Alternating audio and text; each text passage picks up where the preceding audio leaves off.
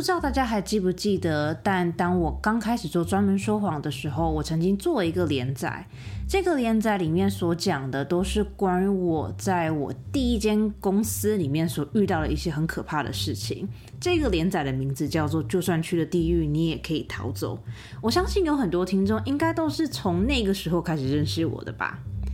虽然说，就算去了地狱，你也可以逃走。这个连载已经结束好一阵子了，但是今天对于我来讲是一个很特别的日子，因为今天是我离开我第一间公司的五周年纪念。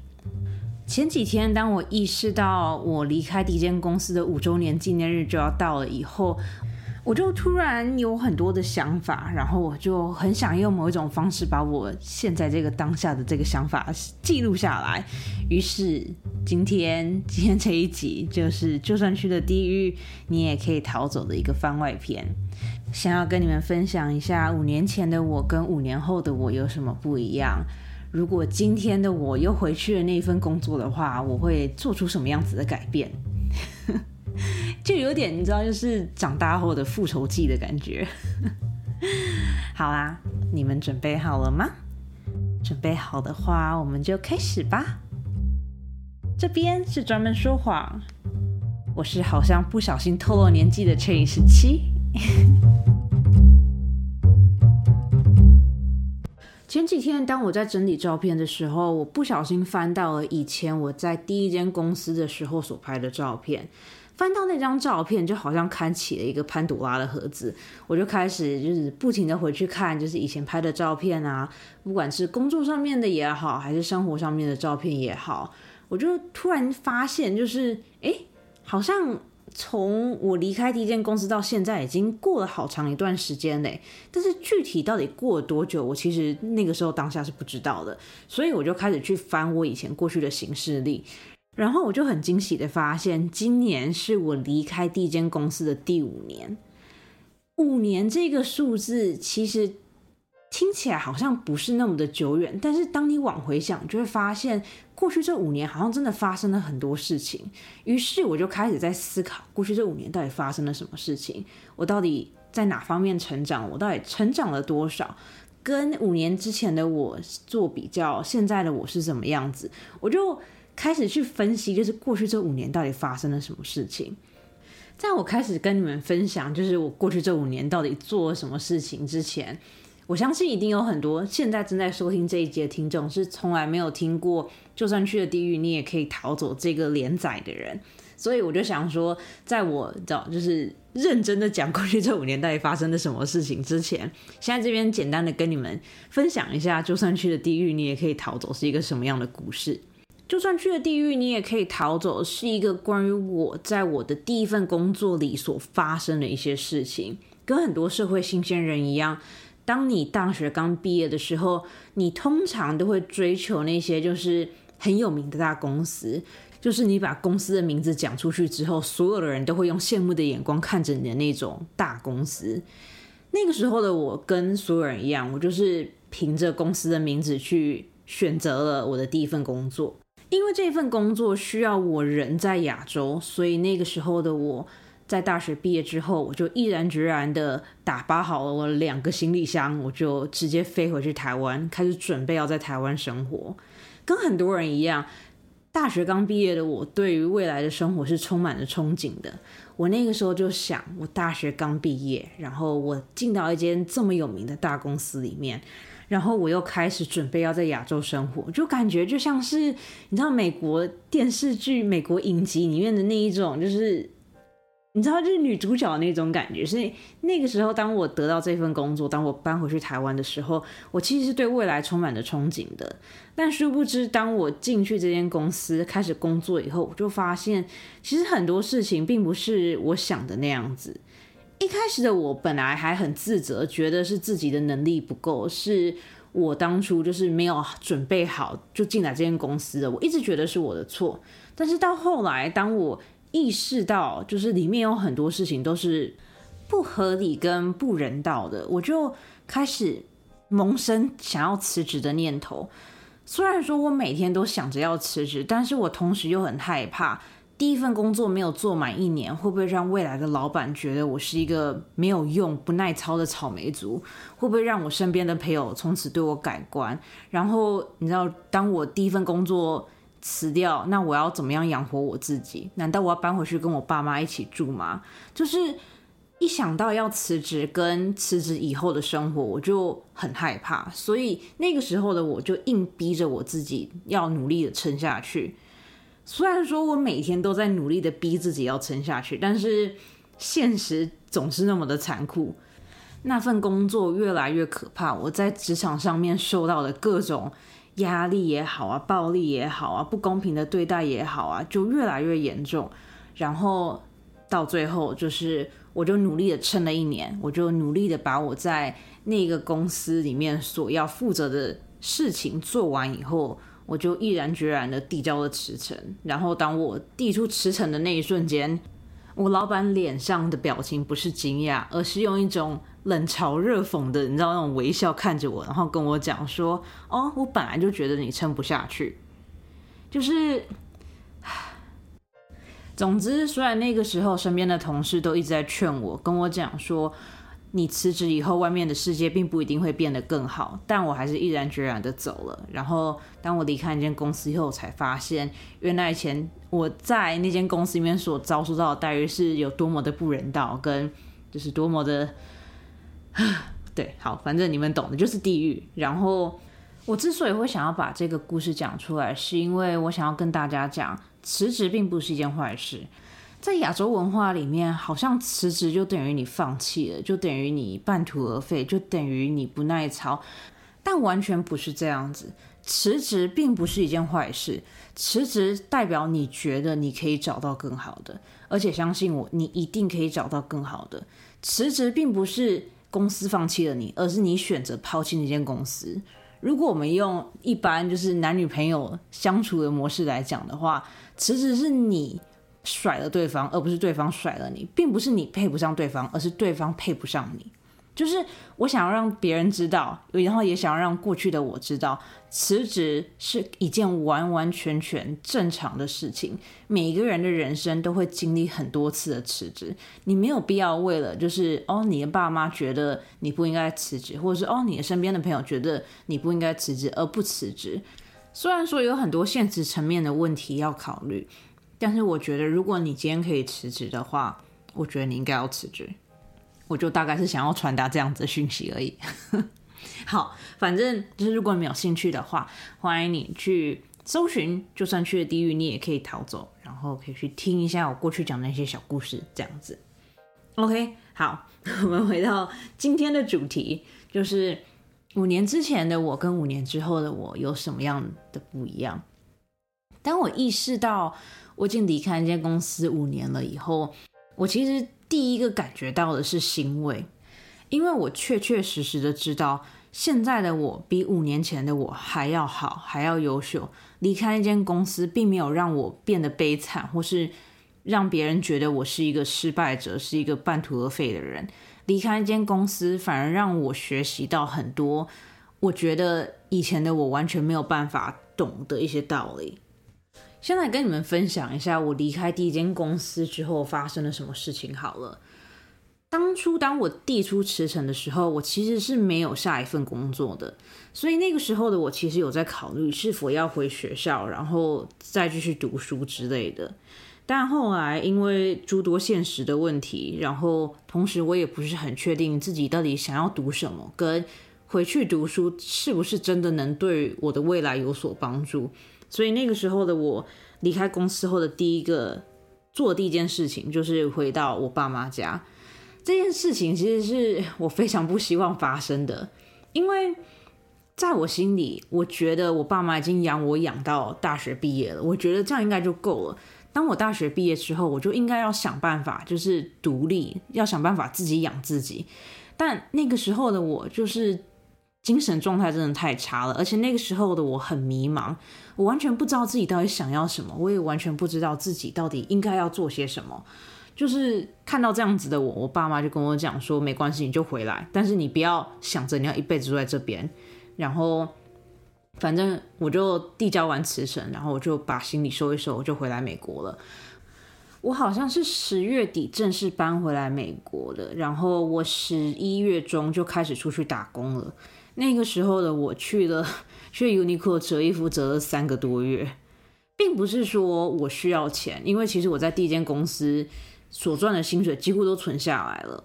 就那个时候就每天加班嘛，其实也根本没有时间花钱，然后也没有地方可以花钱，所以。我在第一间公司的薪水真的就是扣除基本的，就是所得税啊，然后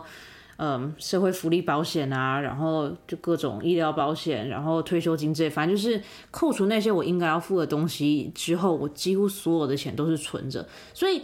那个时候的我其实是不缺钱，也不能讲不缺钱，但就是那个时候的我并不用为了钱而。感到担心，但我还是决定要出去打工，是因为我不想要让自己处于一个哦，我好像是一个失败者，我好像是一个就是被社会抛弃的人的那种感觉。所以那个时候的我其实很努力的让自己就是不要待在房间里面。就我觉得可能真的是第一间公司对我影响太深吧。当我离开这间公司，然后当我回来美国之后，我其实身边的朋友跟身边的人都觉得我的。个性改了，改变了很多。他们就觉得我好像没有像以前那样子那么开朗，或者是没有像以前那样子那么喜欢笑了。然后当我听到这样子的回复跟这样子的 feedback 的时候，我其实觉得很害怕，也觉得很担心。我其实没有意识到，就是那份工作会改变我这么多，所以我才会很积极，就是想要逼自己一定要出去。然后。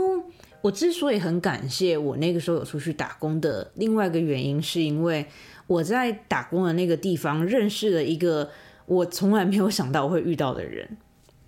我那个时候去打工，然后其实我们打工的那一边的人有很多都是跟我年纪差不多，但是他们没有选择去上大学，而是高中一毕业，甚至有些人连高中都没有毕业就开始去工作的。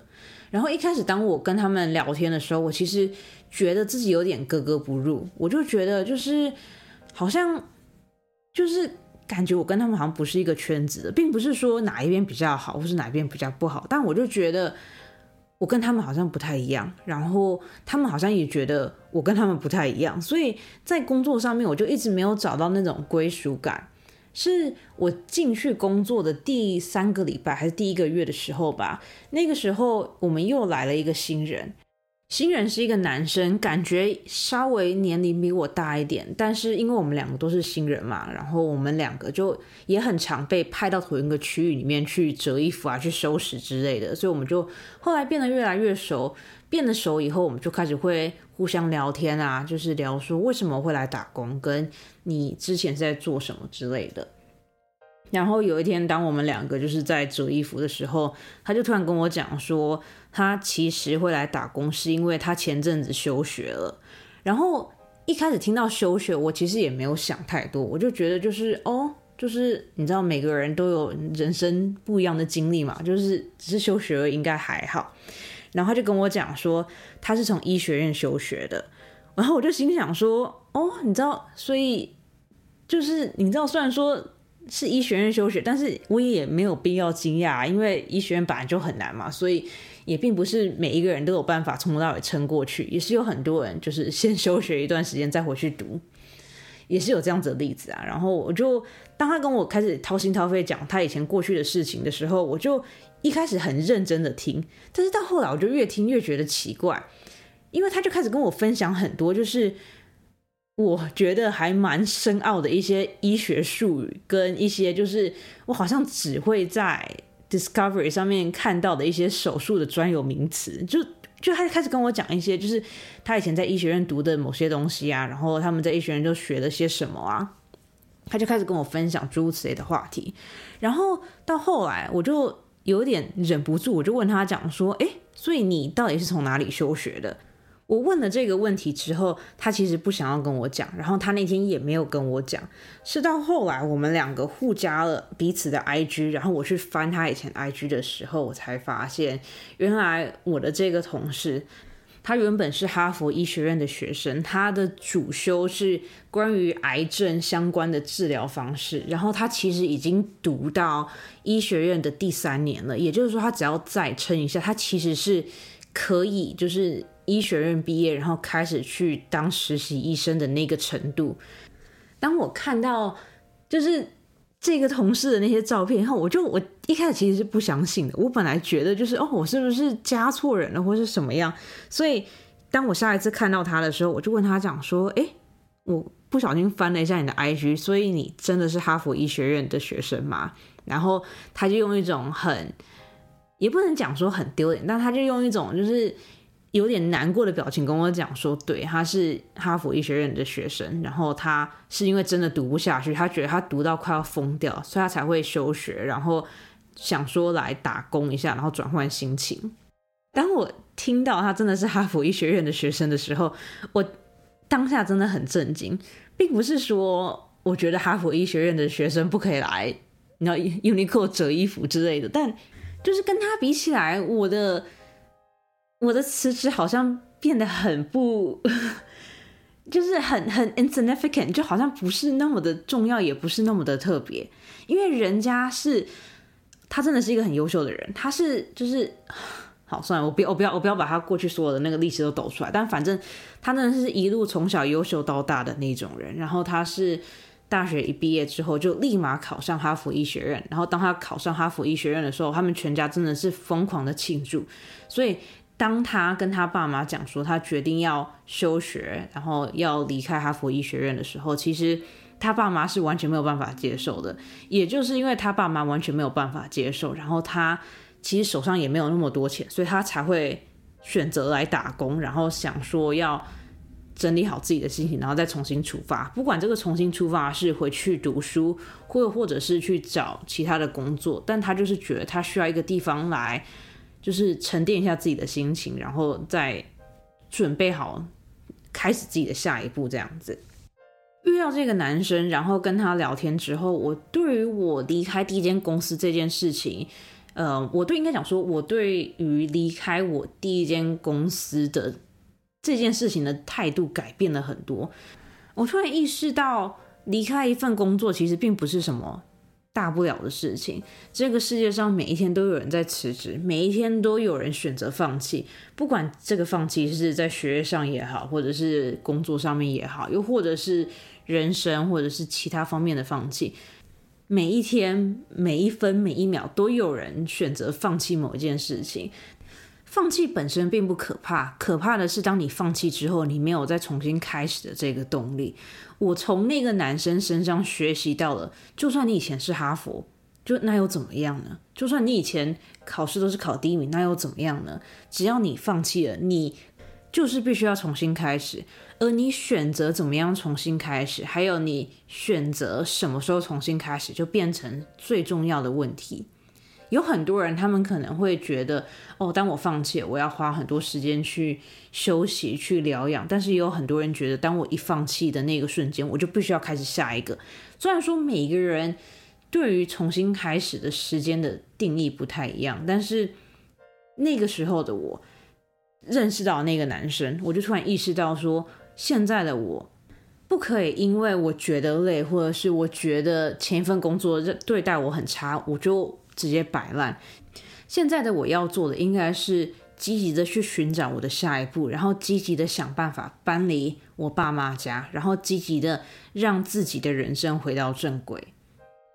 那个时候的我是这样子计划的，然后我也很感恩的，就是我真的有一步一步的慢慢让我当时的那个计划变成现实。从找一份可以养活自己的工作开始，到找新的公寓，到搬家，然后到一步一步的，就是把之前那份工作换到现在这份工作，然后现在这份工作开始慢慢上手了，让自己的生活还有工作可以取得一个比较好的平衡。就是当我现在往回想，我会觉得。我过去这五年真的做了很多，但我同时好像也没有做什么。虽然说五年是一个很长的时间，虽然说我在过去这五年做了无数个我觉得非常非常重要的决定，但当你就是把眼光放长远，当我五年之后往回看，我突然觉得就是哦，当初我离开第一间公司，好像其实也并不是那么大的一个决定，或者是哦，当初我决定要搬回我爸妈家，其实好像也没有我当初想象的那么的严重。就是我觉得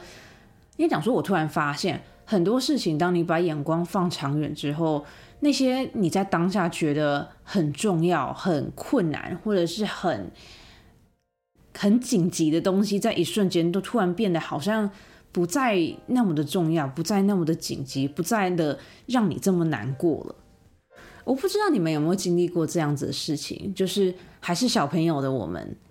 可能在生活上碰到一些让你觉得不是那么顺利，或是不是那么开心的事情，你就觉得天好像要塌下来了。每当你把这样子的事情跟你身边的大人分享的时候，他们总是用一种就是哦你还小，你什么都不懂，或者是哦这这么小的事情，其实根本不是什么大事情。就是小时候的我常常会得到大人这样子的反馈，就可能我。明明觉得我考试可以考一百分，但是我到最后我只考了九十五分，我就觉得哇，就是这世界是怎么可以这样子背叛我呢？就是为什么这个世界要这样子对我呢？我就会觉得很难过。但当我把这样的事情跟我爸妈讲了以后，他们就会说哦，也只是差个五分而已啊，你下次再努力就好啦。就是小时候的我可能会觉得某一件事情非常非常的重要，非常非常的严重，但是在大人眼里，他们就会觉得哦，你知道这就是。没什么大不了的，就我完全不懂你为什么这么难过。以前的我只要碰到就是长辈有给我这样子的反应，我那个时候的我真的很不理解，我就觉得说你为什么不能呃把你自己放在我的。情况下去思考，为什么这件事会让我那么的难过呢？就是以前的我就会觉得说，哦，大人都不懂我，或者是哦，这个长辈他都不知道我现在有多难过或什么之类的。但现在的我，就是五年后的我，当我往回看我过去就是在第一间公司所经历过那些事情，虽然说我还是会觉得很难过，但是我也突然意识到，就是有很多事情其实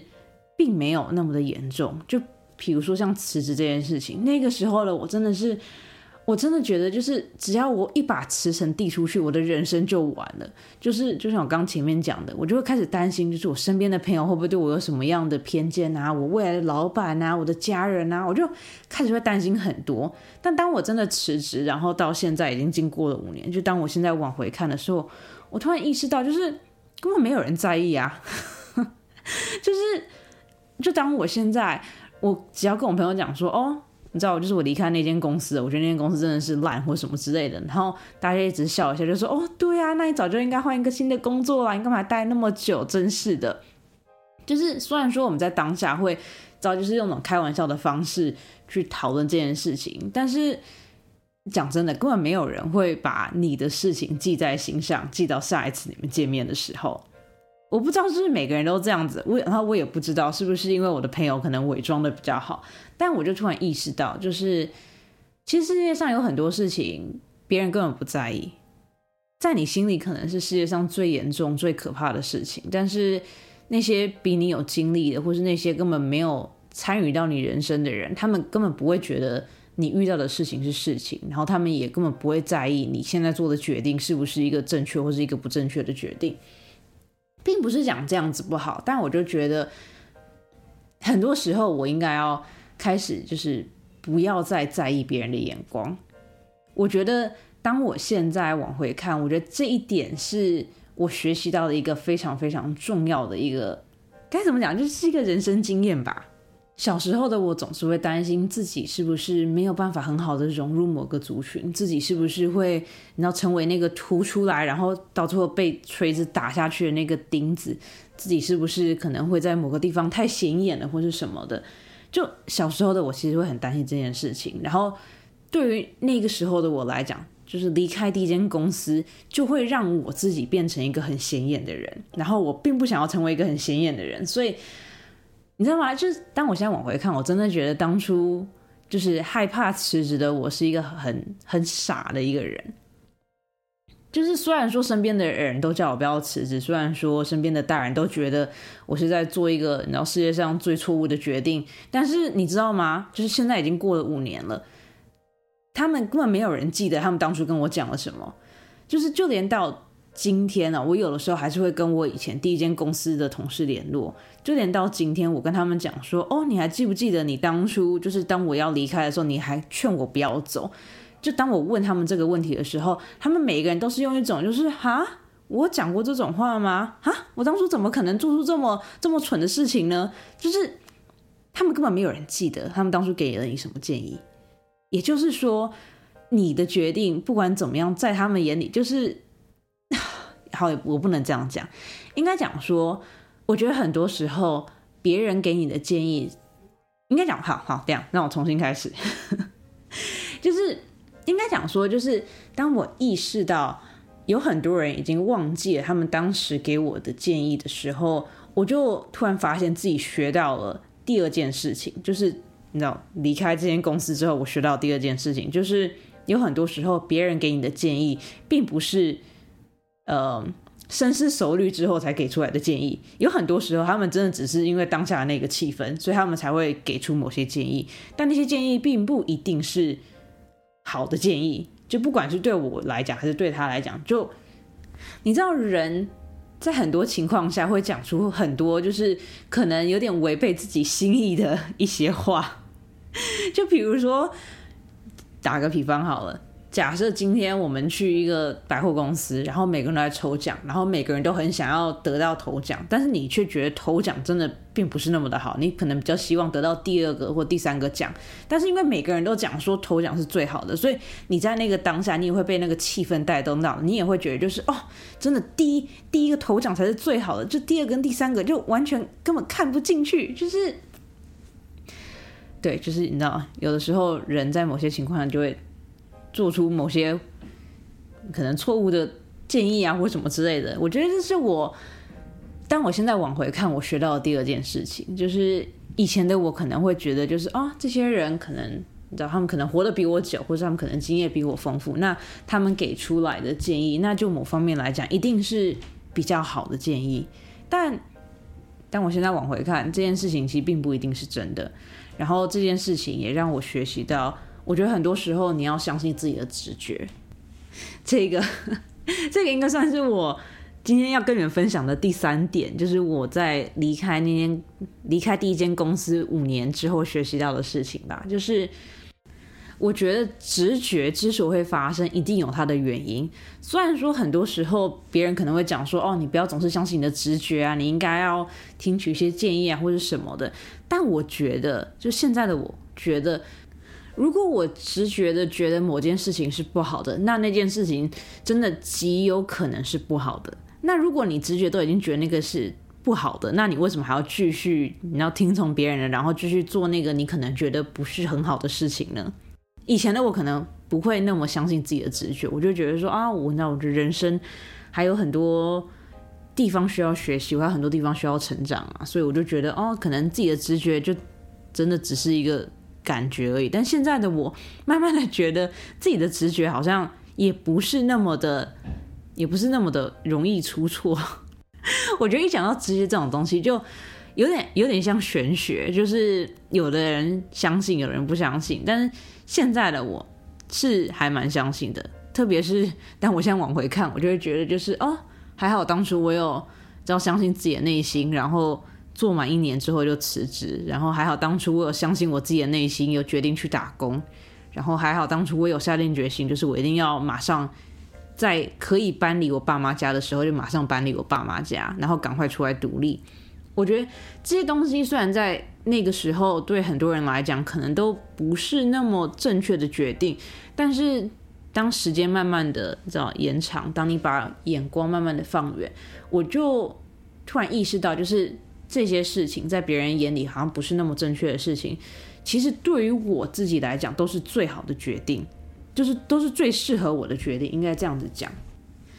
适合我的东西并不一定适合别人，适合别人的东西也并不一定是适合我的。所以现在的我还蛮相信自己的直觉的，就是如果我直觉的觉得我现在应该要做这件事情，或是我现在应该要离开这个地方，那我就会。很相信自己的直觉的去做这件事情，虽然说很多时候我身边的朋友可能会觉得我很奇怪，但是该怎么讲呢？可能人长到一个年纪，突然觉得自己好像有一些人生历练之后，就开始懂自己想要什么，跟自己适合什么。然后我觉得现在的我，就是就某方面相信自己直觉的我，过得还蛮开心的。所以我觉得这应该 对，反正这就是我觉得我学习到的，你知道一个人生经历吧。我最后一个想要跟你们分享，也是我到目前为止我觉得真的是最重要的一点，就是你是可以讨厌别人的。这件事情对我来讲真的是太重要了。然后这件事情真的完全没有任何一个人在。好，我想跟你们讲一下为什么会觉得你是可以讨厌别人的。从小到大，我家里的人跟我身边的长辈都一直跟我讲说要以和为贵。你知道，就是如果你单纯的恨一个人的话，你人生没有办法走远啊，或者是哦，你今天恨这个人，但又怎么样呢？你又没有办法做出什么事情。那如果你与其然后恨这个人，你倒不如就是想办法，就是跟自己和解，然后想办法让他这个人在你的生活或者在你的生命中不再那么的讨厌。就是我不知道为什么我身边的大人都很喜欢讲这种，就是你知道很大爱、很有佛心的话，但现在的我 就是要。跟你们讲，他同时要跟我自己讲，就是你是可以讨厌别人的，而且如果今天这个人真的是对你真的很不好，然后这个人真的是你知道在背后捅了你三百刀，就是你为什么不要讨厌他呢？你应该要讨厌他啊！就是我之所以会想要分享这个点，是当初当我离开第一间公司的时候，我有一阵子我真的是，就是我完全没有办法。对我身边的人讲出任何关于我第一间公司的好话，于是乎我就选择什么都不讲，因为我觉得就是你知道，if you have nothing nice to say, then don't say anything at all。如果你没有办法说出任何的好话的话，那你就闭嘴。就是从小到大，不管是在台湾也好，还是在美国也好，我一直我就一直被这样子教育着，所以。当我离开第一间公司，当我回来，然后可能当我遇到一些可能对我第一间公司不是那么熟悉的人，他们就会很自然而然的问我说：“啊，你第一间公司怎么样啊？工作怎么样啊？”然后每当这个时候，我就会很想要讲那些就是在背后捅我好几百刀的那些人的坏话，或者是我也很想要跟他们分享，就是我的那个工作到底有多么的辛苦，然后那些人到底有多么的，就是让人没有办法接受。但是每当我想要跟别人抱怨这件事情的时候，我就会想到，就是从小到大被长辈还有学校老师教教育的那那个观念，就是你不要口出恶言，然后你不要，你知道，就是不要讲别人的坏话，诸如此类的。所以在那个时候，每当有人这样子问我，我就只能说，哦，就这样子。你知道吗？就是我错过了很多让我自己抒发我自己负面情绪的机会，然后我也同时让我身边很多人觉得，哦，我的第一间公司可能没有那么差，是乘以时期自己撑不下来了。就是，就因为我没有把我当下最真实的心情讲出来，而导致别人，就不管是长辈也好，还是朋友也好，就导致让他们觉得，哦，就某方面来讲，好像是乘以时期自己，你知道，可能。没有那么的有用吧，呵呵呵呵，就诸如此类的。但是到后来，就是当我慢慢长大，然后当我慢慢的就是可以接受过去那些就是你知道被捅刀的那种痛苦之后，我就开始慢慢的跟别人分享，就是我到底有多讨厌某些人，我到底有多么憎恨某些人，我到底有你知道遇到哪些事情是真的让我很想要赏他们巴掌的那种，就是我就开始慢慢的。能够把我自己的负面情绪抒发出来，然后我也开始可以很公开的讲说，对我就是讨厌这个人，你知道吗？当我第一次很认真的跟别人讲说，对我就是很讨厌这个人的时候，你知道当下我的心有变得有多么的舒坦吗？就是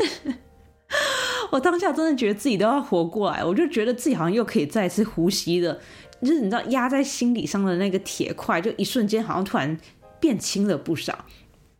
于是乎我就开始意识到，就是我为什么不能讨厌别人呢？我如果今天是有凭有据的讲说，这个人因为做了某些事情而让我自己变得不开心，所以我不喜欢这个人的话，我并不觉得我是在讲这个人的坏话，我只是很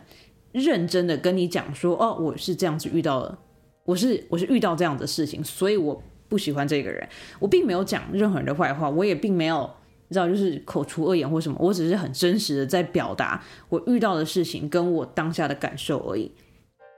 然后，但是当我想清楚这个逻辑，想清楚这个概念之后，我就突然意识到自己在过去到底有多么的愚蠢。就是我有那么多的机会，可以合理的跟身边的人讲说，我想要辞职是因为什么什么什么事情，或是我离开第一间公司是因为什么什么事情。但是我就是因为错过了那些好的时机，所以导致我让我身边的人觉得，哦，只是我单纯的撑不，只是成语时期单纯的撑不下去，而不是就是你知道其他原因之类的。所以在今天的最后，我就是也不是最后啊，还没有到最后，我还有很多事想要跟你们讲。但是就是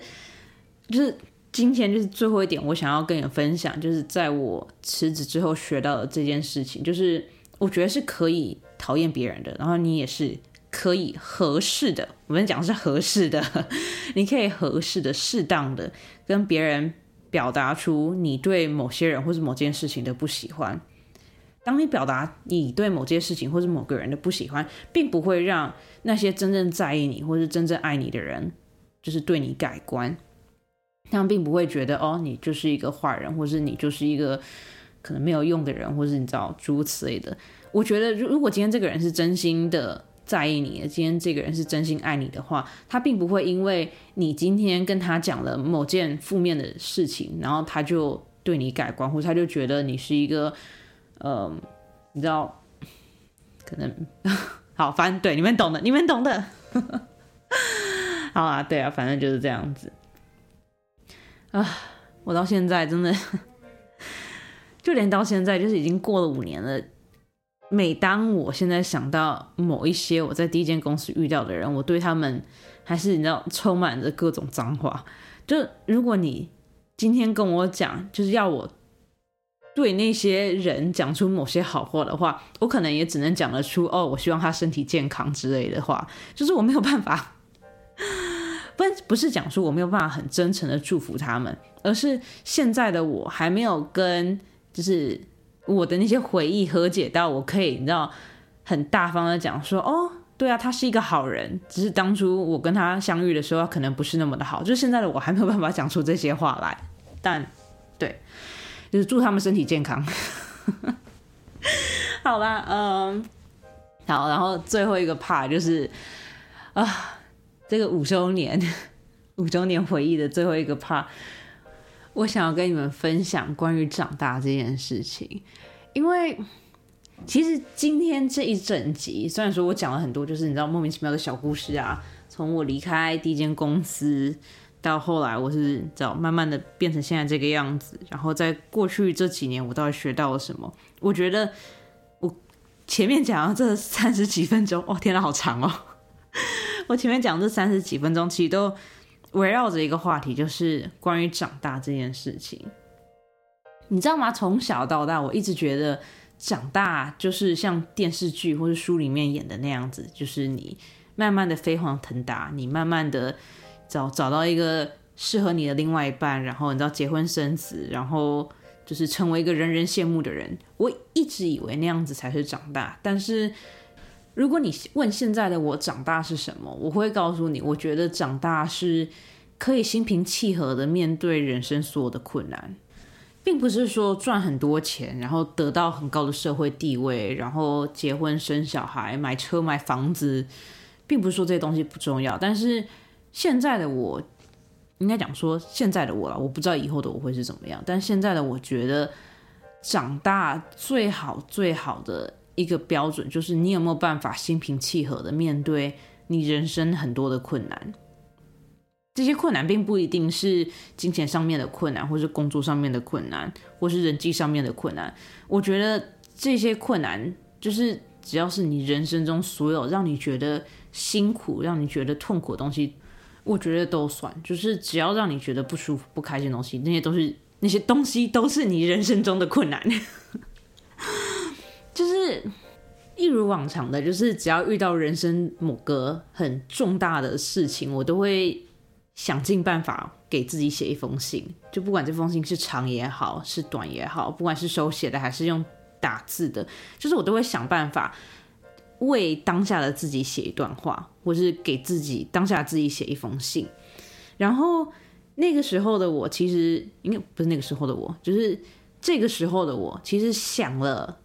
很多种写这封信的方法。我可以用很骄傲、很自大的态度讲说：“你看，当初那些觉得我离开这间公司以后生活就不会过得很好的人，你看我现在过得多好，你看现在我的生活多棒，你看现在的我是怎么样怎么样的。”就是我可以用这种方式去写这封信。或者是我也可以用一种很憎恨的态度讲说啊，当初要不是因为这些人，我一定还可以撑得更久的，都是因为这些人，我最讨厌你们这些人了。不不不，你知道，就是我也可以用这种方式写这封信。但想了很久之后，我最后选择用就是很平静的心情去写这一封，就是离开第一间公司五周年的这一封信。就在信里面，我并没有提到任何关于第一间公司负面的事情，然后我也没有提到任何我负面的遭遇，或是现在的我有多么开心，就是我完全没有提到这些事情。我在那封信里面就只是很单纯的写下，就是五年过去了，现在的我是怎么样怎么样的人，现在的我的周围是怎么样什么样的人，现在的我的工作是怎么样怎么样的工作，然后现在的我就是。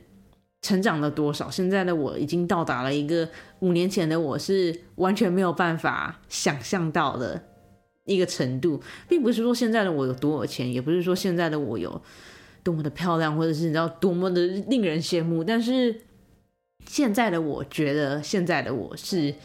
人生中你知道过得最好的一个阶段，就是啊 啊，每次一讲到。就是关于第一间公司的事情，我就觉得很难过。但并这并不是难过的眼泪，就是你知道，是一种觉得很欣慰的眼泪，就觉得啊，我还是有把自己好好的，你知道，养到现在，然后自己有好好的成长，就觉得就是啊，你知道，give yourself pat on back，就觉得很好。你知道，过去自己辛苦了，就是是这种感动的泪水，并不是难过。我刚前面讲错，不是难过，但就是你知道，就是写完那封信，然后。当我把就是我想要讲的话全部都在信里面写出来之后，我就觉得就是啊，你知道，人生已经是时候该翻篇了。就是虽然说到现在的我还是非常非常讨厌，就好刚前面讲的，现在我还是非常非常讨厌我第一份工作，也非常非常讨厌我在第一份工作遇到的某些人。但是，那就是写完那封信的当下，我就觉得自己好像不可以再把自己就是关在过去那一个就是。啊，要不是第一份工作，我就怎么样怎么样的情绪，就是你们你你们懂我要讲的话吗？你们应该不懂，好，不是不是说你们不懂，是我觉得我表达的没有很好，你知道吗？虽然说过去这五年，我一直不停的跟自己讲说，哦，过去的就已经过去了，就是我已经没有必要再纠结过去发生的事情了，然后我也没有必要再因为过去的某些事情而感到难过就是虽然说。过去这五年，我一直不停的这样子跟自己讲，但是每当我跟诺亚，或是跟以前其他的公司的同事，就每当，也也不是应该讲说，每当我提到我第一间公司跟我在第一间公司里面所遭遇的事情的时候，我都还是会不自觉的觉得很难过。这难过其实并不是说哦，我真的你知道当下情绪来，我就只是单纯的觉得，就是我完全不懂我。为什么会在第一间公司遭遇到那些事情？就是虽然说我一直不停的在催眠我自己，但是我还是没有办法很好的说服，打从心底的说服我自己。但是那天当我写完那封信之后，我就觉得，你知道吗？五年已经够长了，就是时候让，是时候放过自己，然后让这个故事翻篇了。就觉得 一个人了不起，他活一百年，五年也是这一百年的。二十分之一了，哎，你们如果你们这样子想的话，你不觉得五年很长吗？就是你就算你今天活到一百岁，五年还是占了你人生中的二十分之一了。这二十分之一就是是一个很大的部分，哎。然后我就突然意识到，就是我不想要让这一年发生的事情影响到我未来的人生。就是我知道这，我知道。你知道这还是需要一点时间去跳过的，而并不是说我现在决定说我不要再难过，我就完全不难过了。但就是我想要让自己就是不再想到那一年发生的事情，然后我也想要让自己就是不要再因为那一年发生的事情而觉得自己受了委屈啊，或是自己你知道好像遭遇了什么很悲惨的事情。就虽然说到现在，我都还是觉得那一年的我真的是有够惨，就不管是工作上面也好，还是你知道生活上面也好，就那一年的我真的是有够惨。而且那一年，你知道最惨的是什么吗？最惨的是，因为那个时候我真的压力太大，所以那时候我就疯狂的吃，所以我在那一年我的体重达到了人生的一个巅峰。所以那个时候的我，就是你知道工作不顺利。然后又没有朋友，因为我完全没有时间出去外面社交。我在台湾也没有什么朋友，所以你知道，就是工作不顺利，没有朋友，然后体重就是你知道人生的新高。然后因为那那阵子每天都吃一些油炸的东西，就不是很健康的东西，所以那个时候皮肤的状态也不是很好，就觉得哦，我那一年真的是，到底是为什么会那么的惨呢？好好好，好，总之。总之就是写完那封信之后，我就觉得不是觉得写完那封信之后，我就决定我要让自己就是不要再那么的难过，然后不要再让自己陷入在过去那个那个负面的情绪之中了。虽然说我到现在，你知道，当我跟诺亚聊天的时候，我们都还是会聊到那一年发生的一些事情，但是你知道吗？就是很多东西就说开了就好了。就过了就好了。当然啦，我还是会继续讨厌那些就是在背后捅我好几百万刀的那些人的。就你知道吗？我讨厌那些人，讨厌到就是我现在就从应该讲说，从我离职到现在，就是只要我遇到一个人，他的名字是跟过去那些让我讨厌的人的名字一样的话，我就绝对不会跟那个人当朋友。就是。我我知道我知道，就是你知道名字不能代表一切，然后你知道你知道个人个人的行为不代表整个那个名字的群体，但是只要我遇到一个人，然后他的名字刚好是跟过去我讨厌的那个人的名字是一样的话，不管是你知道发音一样，还是拼音一样，还是怎么样，就只要我觉得他们两个人的名字是很相似的，我就绝对不会跟。我现在新遇到那个人当朋友，就不管那个人多好多优秀，那个人长得多帅、多有钱、多正之类的，我都绝对不会跟那个人当朋友，并不是说你知道吗？我就是一个小鼻子小眼睛的人，但我就觉得，如果我只要一跟这个人讲话，我就会想起过去那个人在背后怎么样捅我的，那我觉得我没有办法打从心底的，就是喜欢我现在你知道新认识、新遇到的这个人，那你知道吗？我就觉得。If it's not meant to be, then it's it should not be。就你知道，如果你们两个人之间有这么多的名字，如果你偏偏要选到那个名字的话，那 你知道我也没有办法。对，但就是你知道啊，对，就是有这样子的事情，所以你知道，如果你的名字刚好是某些 某些名字的话，就很抱歉，我跟你不可能，就我们两个连当朋友都没有机会，所以就。嗯，好，对，就这样子。好啦，反正你看吧，我就说，我就说我有很多话想要讲吧，莫名其妙讲快一个小时了。啊，好啦，反正我觉得今天这一集就真的会是就算去的地狱，你也可以逃走的正式的完结篇，就有点像售后服务那样子，让你们知道说我离开那间公司之后，过去这五年的我是。过什么样的生活？然后过去这五年我有怎么样的成长？然后很高兴的可以跟你们分享，就是在过去这五年，我把我自己养到一个让我觉得很骄傲跟很自豪的一个程度，一个阶段。该怎么讲呢？我会觉得过去这五年我有很努力的生活，然后也就是因为我这么努力的生活，我才可以。达到现在这个，就是 有存款、有朋友、有一个正常的工作，然后一年还可以让我出去旅游一两次。就是我觉得，当我现在可以达到这个人生的阶段，就是我已经别无所求了，你知道吗？当然了，我还是希望我可以养一只狗啊，或者是你知道，你可以多多出去旅游一点，然后然后可以多认识一些厉害的一点的人。但我觉得现在的我就已经很满足了。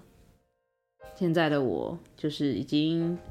就是如果人家跟我讲说我人生的高峰就是这样子，然后我往后的人生就会跟现在的人生持平。我并不觉得我会有任何的抱怨，因为我觉得现在的人生就已经很棒了，我已经不应该再要求什么了，再要求就贪心了。就反正我对于我现在的生活是满意到这种程度，所以就觉得还蛮开心的。就是我有办法在短短的五年之后就讲出这种话，就真的觉得自己还蛮棒的。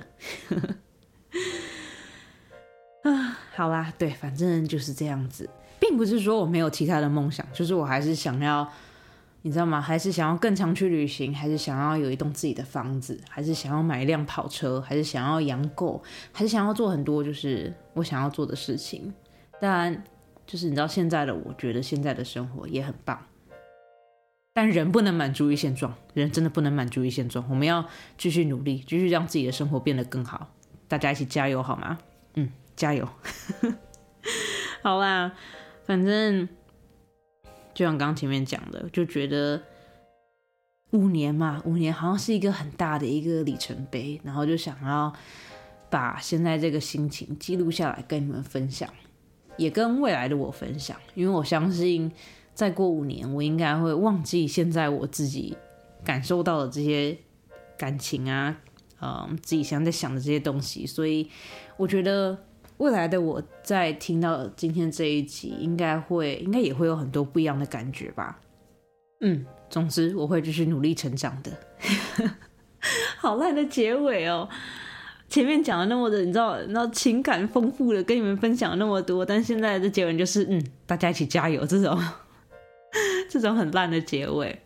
好啦，不管怎么说，我都很感谢收听到现在这边的你们。不管你们在过去是不是有跟我遇到。类似，你知道，就在职场上面可怕的事情，或是你觉得你的人生就是很辛苦，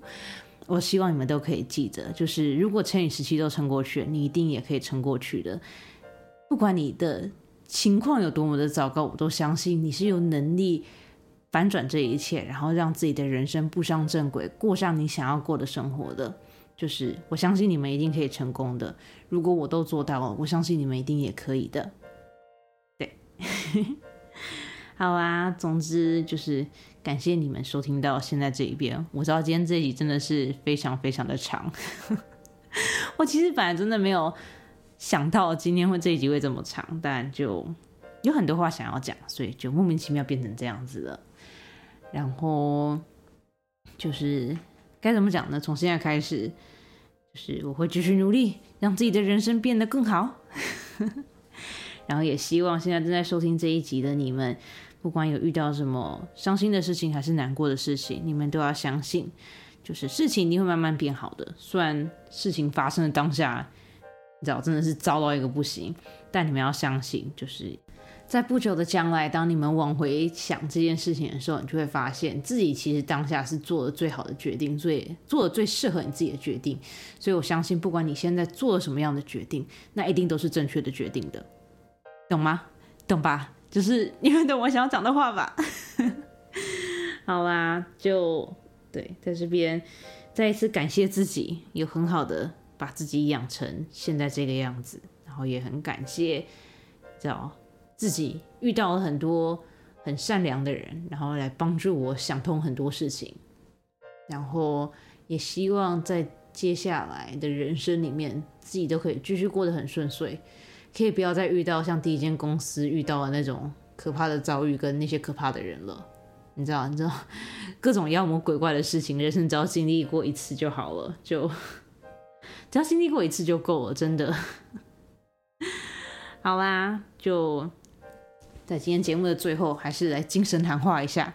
就是我们都要相信自己是最好的自己，不管你现在遇到。什么样的事情，不管现在你身边的人跟你讲什么，你都要相信自己是有能力可以让自己变得更好的。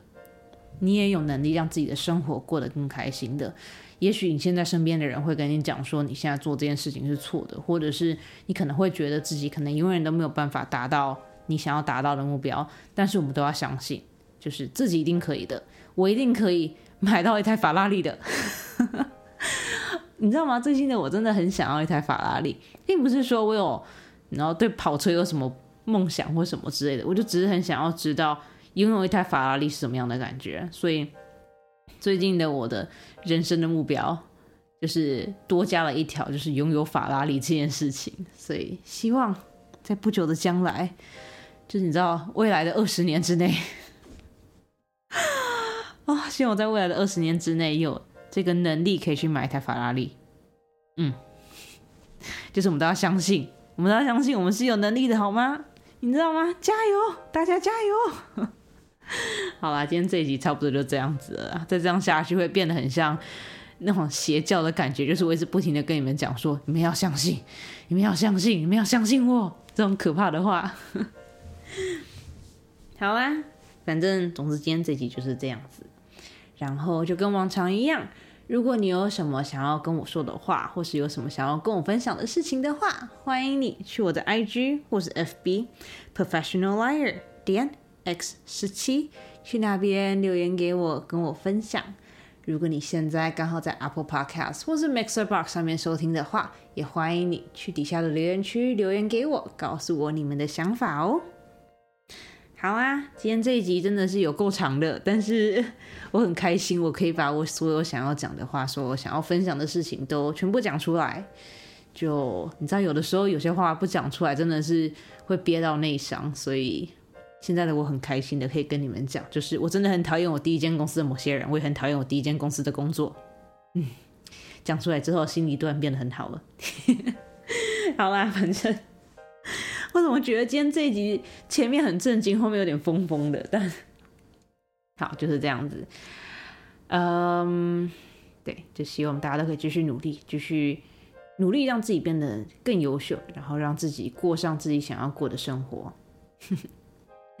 好啊，今天这一集就是这样子。这边是专门说谎，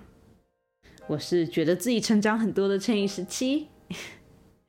我们下个礼拜见喽。晚安。